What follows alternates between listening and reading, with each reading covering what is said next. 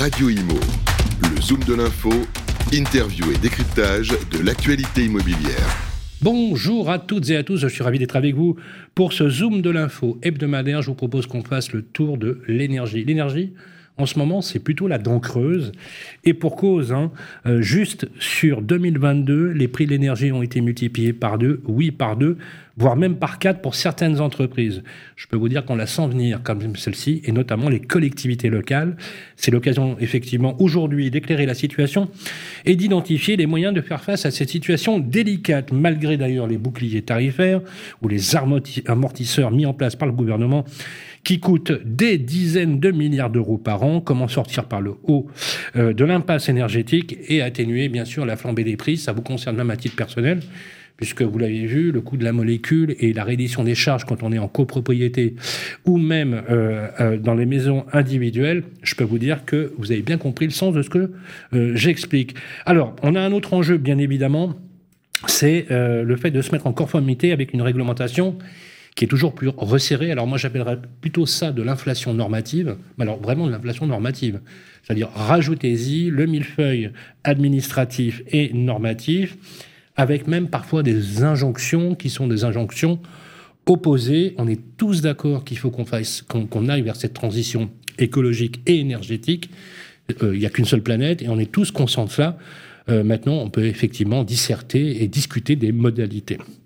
Alors, décret tertiaire, étiquette énergivore, EFG qui pénalise les biens immobiliers à la vente. Je rappelle qu'il y a sept lettres énergétiques. À partir de janvier 2023, interdit à la location les biens étiquettes F et G jusqu'à 2034.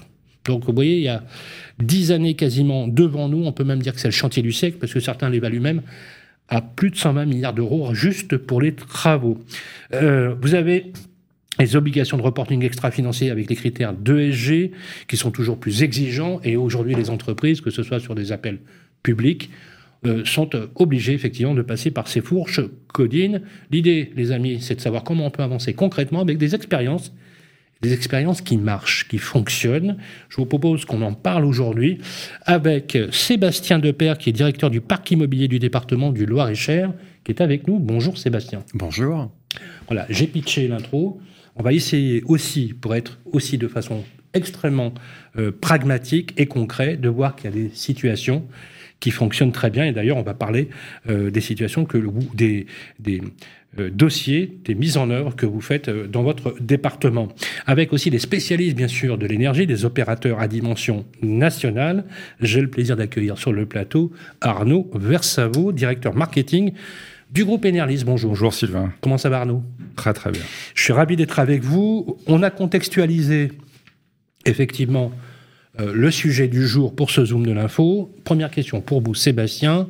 Je rappelle que vous êtes directeur du patrimoine du Loir-et-Cher, donc vous êtes quelqu'un de plutôt intéressant, on va dire, puisque vous êtes aux premières loges de ce qui se fait, de ce qui marche et de ce qui ne marche pas.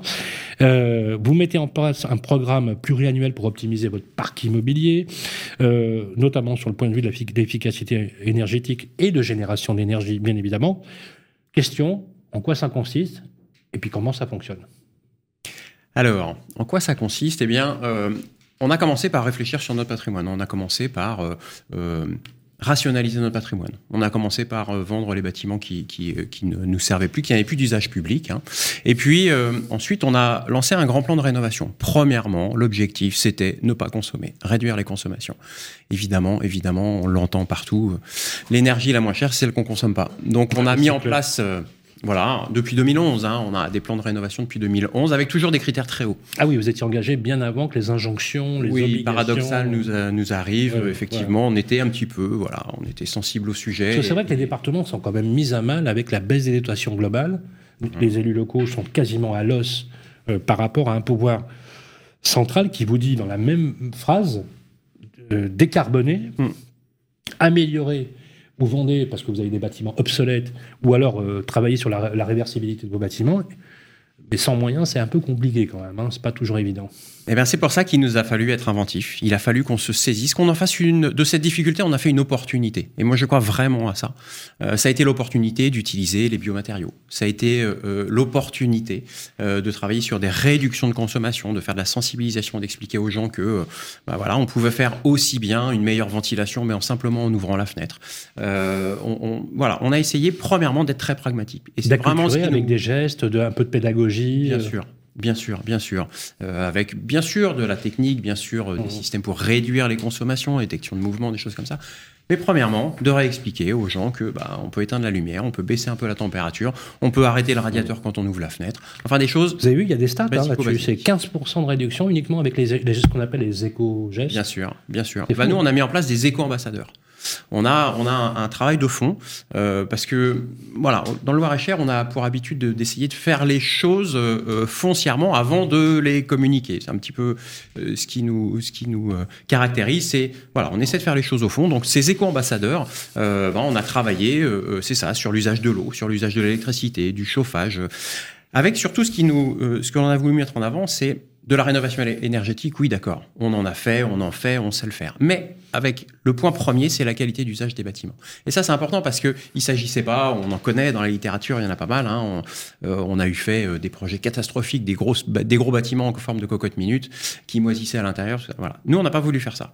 On a d'abord euh, orienté vers la qualité d'usage. De la qualité d'usage, ensuite, est, de, venue naturellement la rénovation énergétique puisqu'elle améliore la qualité d'usage. Et puis en plus, évidemment, vous le disiez, euh, euh, dotation de fonctionnement, voilà, budget, impôt, donc réduction du budget de fonctionnement. Eh ben, en réduisant nos consommations, évidemment, on réduit notre budget. Et puis là encore, tout ça est, concomitant, va dans le même sens, a, la, la, même justification.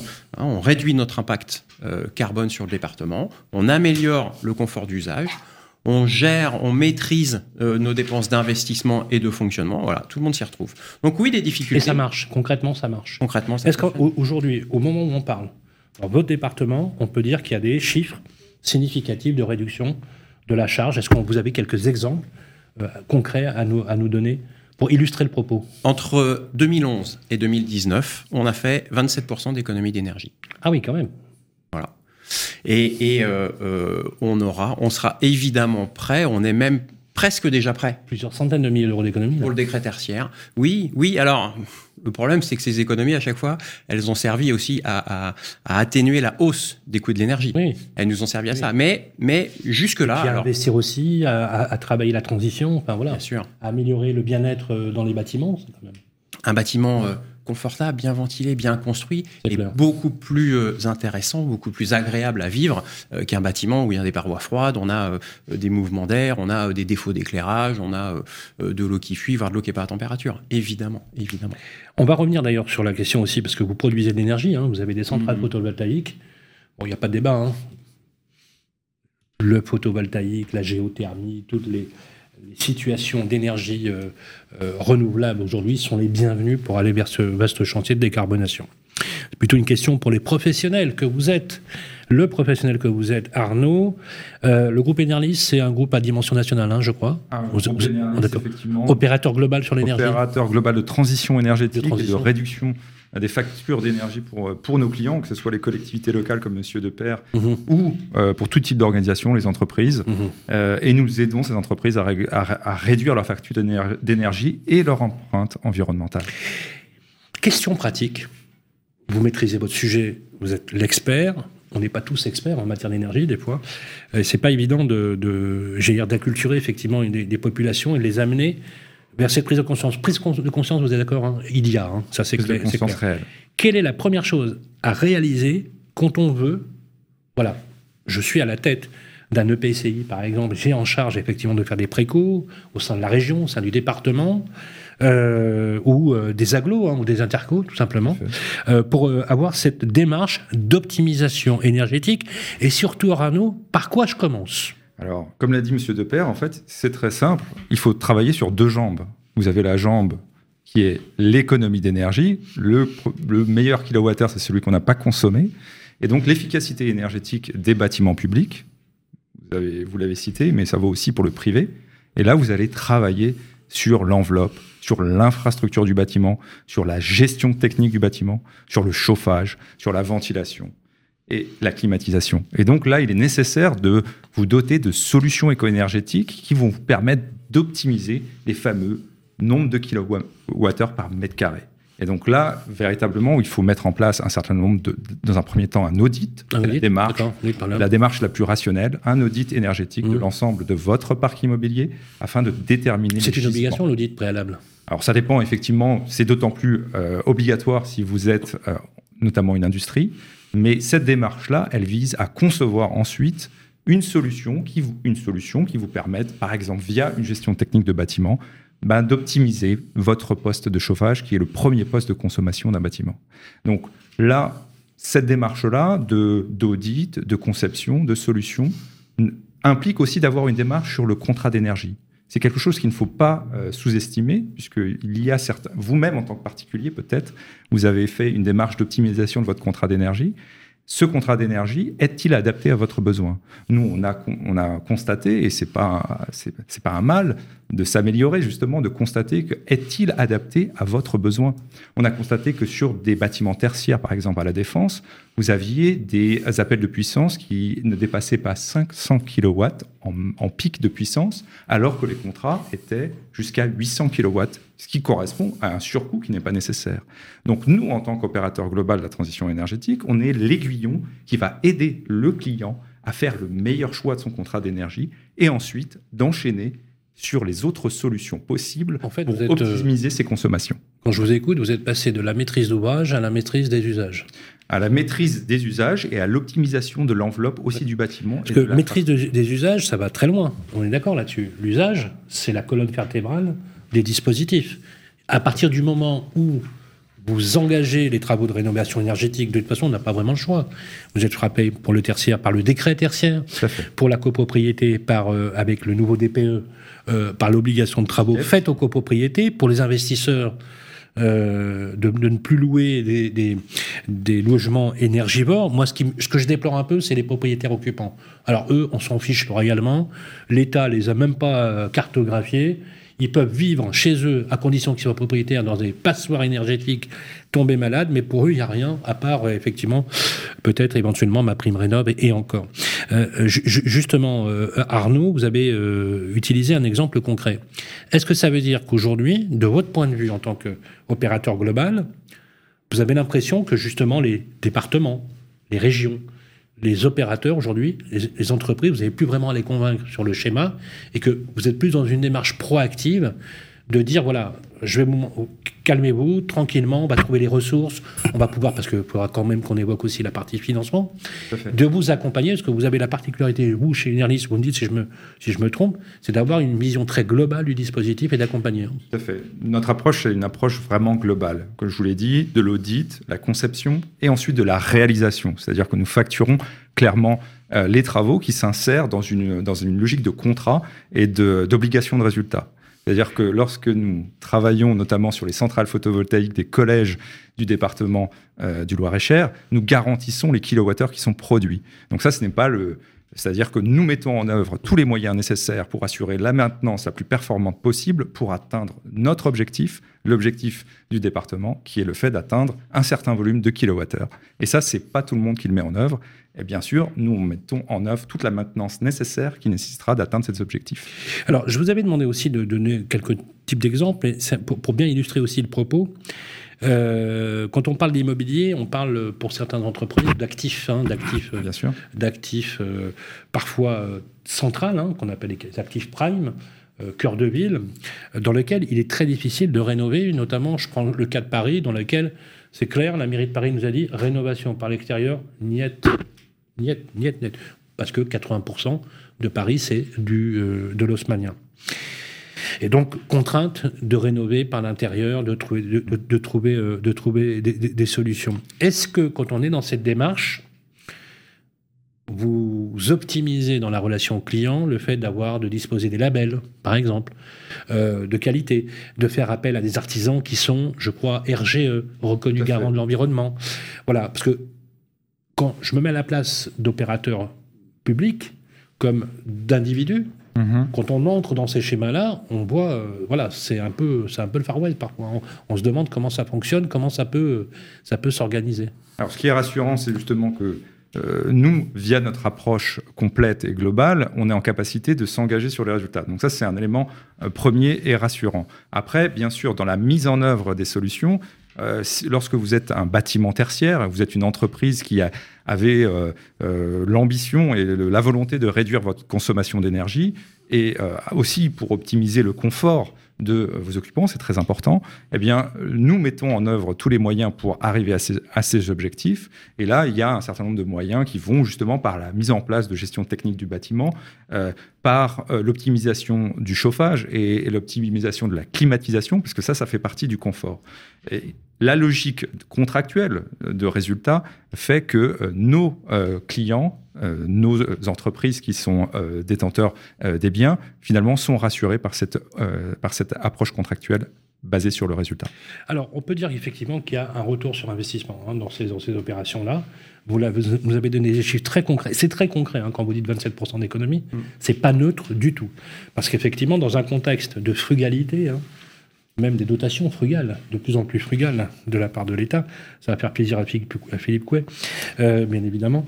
Euh, justement, j'aimerais qu'on parle du, du, sujet des neuf centrales photovoltaïques en autoconsommation pour les départements du Loir-et-Cher et les collèges. Le pitch. Euh, Philippe Couet, le président du conseil départemental du Loir-et-Cher, a dévoilé le mardi 18 octobre la première des neuf centrales photovoltaïques prévues pour une mise en service en 2023 sur les huit collèges du bâtiment des archives départementale. Ces neuf centrales seront réalisées par vous, Enerlis, la SMAC, on dit SMAC ou SMAC SMAC. Voilà, SMAC. Je vais faire un SMAC, voilà, un SMAC. SMAC et Artelia, oui, oui c'était facile.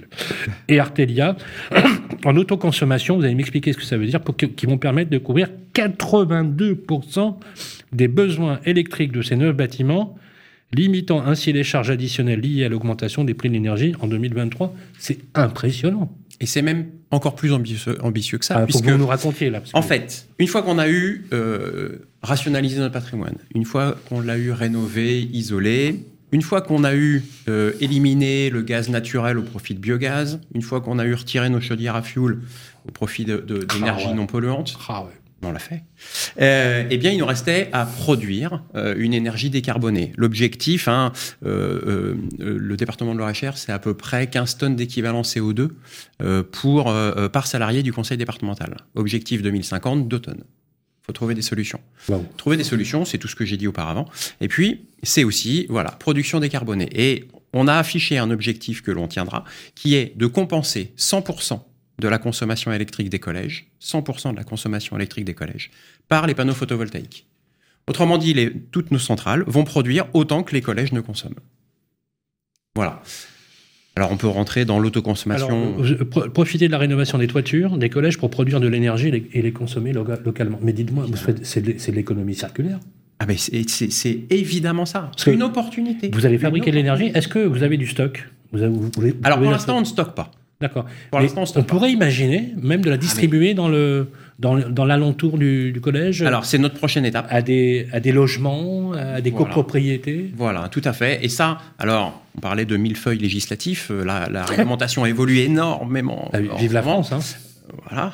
Mais là encore, faisons-en des opportunités. Ça évolue, ça nous donne des possibilités. Eh bien, on va parler d'autoconsommation collective, et donc on va pouvoir produire sur un bâtiment et consommer sur un autre bâtiment. Et là, ça devient très intelligent, parce que on peut pas consommer 100% de ce qu'on produit. On, vous le comprendrez très bien. Hein. Un collège est quasi fermé euh, l'été, et c'est là que les panneaux produisent le plus. Eh bien, pourquoi pas euh, euh, consommer cette électricité dans la caserne de pompiers qui est à côté ben oui. au bâtiment des archives, comme on l'a fait. Quand l'immeuble n'est pas occupé mais qu'il produit, par contre, il y a des gens qui vivent autour qui, eux, ben eux peuvent en bénéficier. Exactement. Ça, c'est top. Et c'est une fois qu'on aura fait euh, euh, ce premier objectif euh, de compensation de 100% de la consommation électrique des collèges, on va s'attaquer, effectivement, au stockage, à l'autoconsommation collective.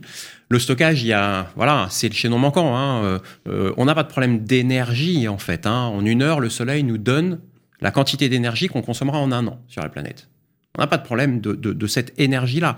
On a un peu de problème pour la capter, les panneaux solaires, on a des rendements qui capter, augmentent. La stocker. C'est le stockage. Hmm. que le stockage. Le stockage est le chaînon manquant. Le jour où on réussira à stocker Voilà, l'énergie solaire, on n'aura plus de problème d'énergie. techno pour stocker aujourd'hui? Il y a déjà des technos qui sont expérimentés pas mal sur le marché allemand, hein, vous Mm. le savez.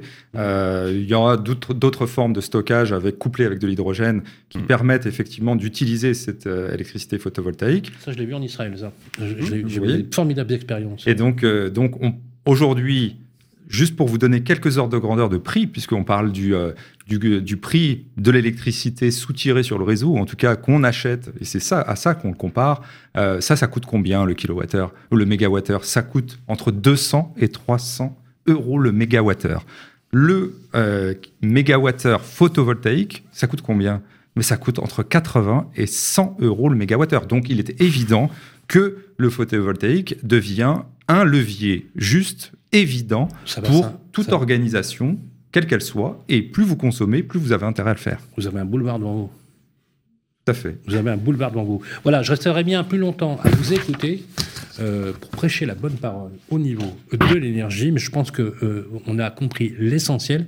Je salue d'ailleurs vraiment particulièrement euh, la dynamique incarnée par Philippe Coué dans le département et vos services, Sébastien. Je pense que c'est quelque chose qui irriguerait plutôt pas mal et je pense que vos collègues euh, vont vous emboîter le pas si ce n'est pas déjà fait à l'heure où je vous parle. Merci beaucoup, Sébastien Depère Merci beaucoup. euh, pour d'avoir participé à ce Zoom de l'info spécial énergie. Je rappelle que vous êtes le directeur du patrimoine pour le département de Loire-et-Cher. Merci Arnaud Bersavo, direct- directeur du marketing du groupe Enerlis, opérateur global des solutions pour la transition énergique et environnementale, parce que tout ça, bien sûr, a un pair. Sur l'en- l'environnement. Ça nous concerne tous, tous.